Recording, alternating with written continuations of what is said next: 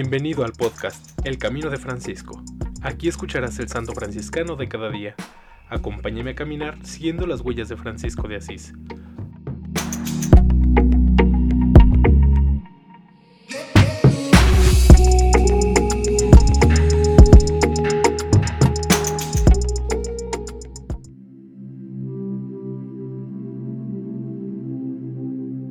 Octubre 25. Beato Antonio de Santana Galbao, sacerdote de la Primera Orden, primer beato brasileño, 1739 a 1822. Beatificado por Juan Pablo II el 25 de octubre de 1998. Nació en 1739 en Guaratinguetá, estado de San Paulo, Brasil, en una familia profundamente cristiana. Su padre era un comerciante que pertenecía a la Tercera Orden Franciscana y del Carmen. Antonio vivió con sus diez hermanos en una casa cómoda y lujosa. Su padre, para darle una formación humana y cultural adecuada a sus posibilidades, lo envió a los 13 años a Belém, Bahía, a estudiar en el seminario de los padres jesuitas, donde ya se hallaba su hermano José. Allí estuvo de 1752 a 1756, haciendo notables progresos en el estudio y en la práctica de la virtud.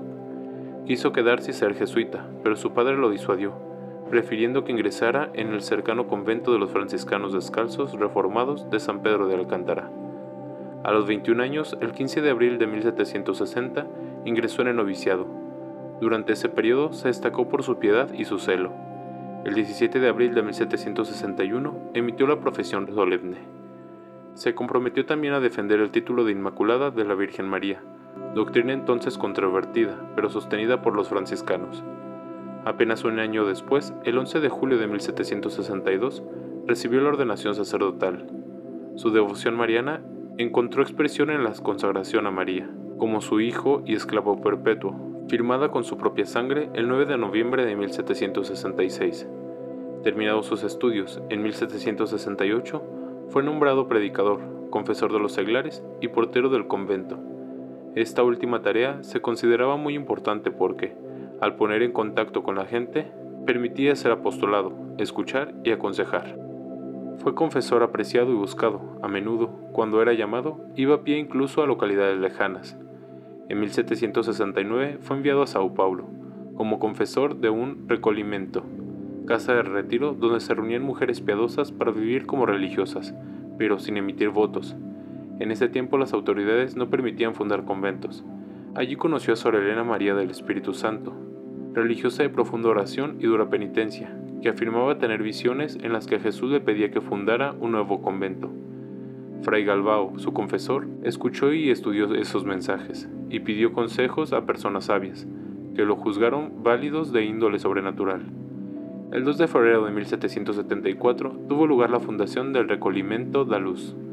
Escribió el estatuto, organizando la vida interior y la disciplina religiosa, más tarde, el obispo de Sao Paulo añadió la posibilidad de emitir los votos.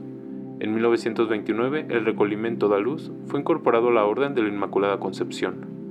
Fue también sucesivamente maestro de novicios y guardián del convento de San Francisco en Sao Paulo. Murió el 23 de diciembre de 1822, confortado por los sacramentos. Su tumba ha sido siempre método de constantes peregrinaciones de fieles. Es el primer beato brasileño. En alabanza de Cristo y su siervo Francisco. Amén.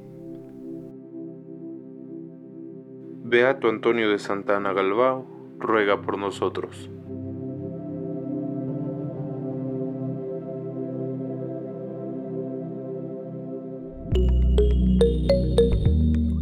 Te invito a que compartas este podcast y sigamos juntos el camino de Francisco. Paz y bien.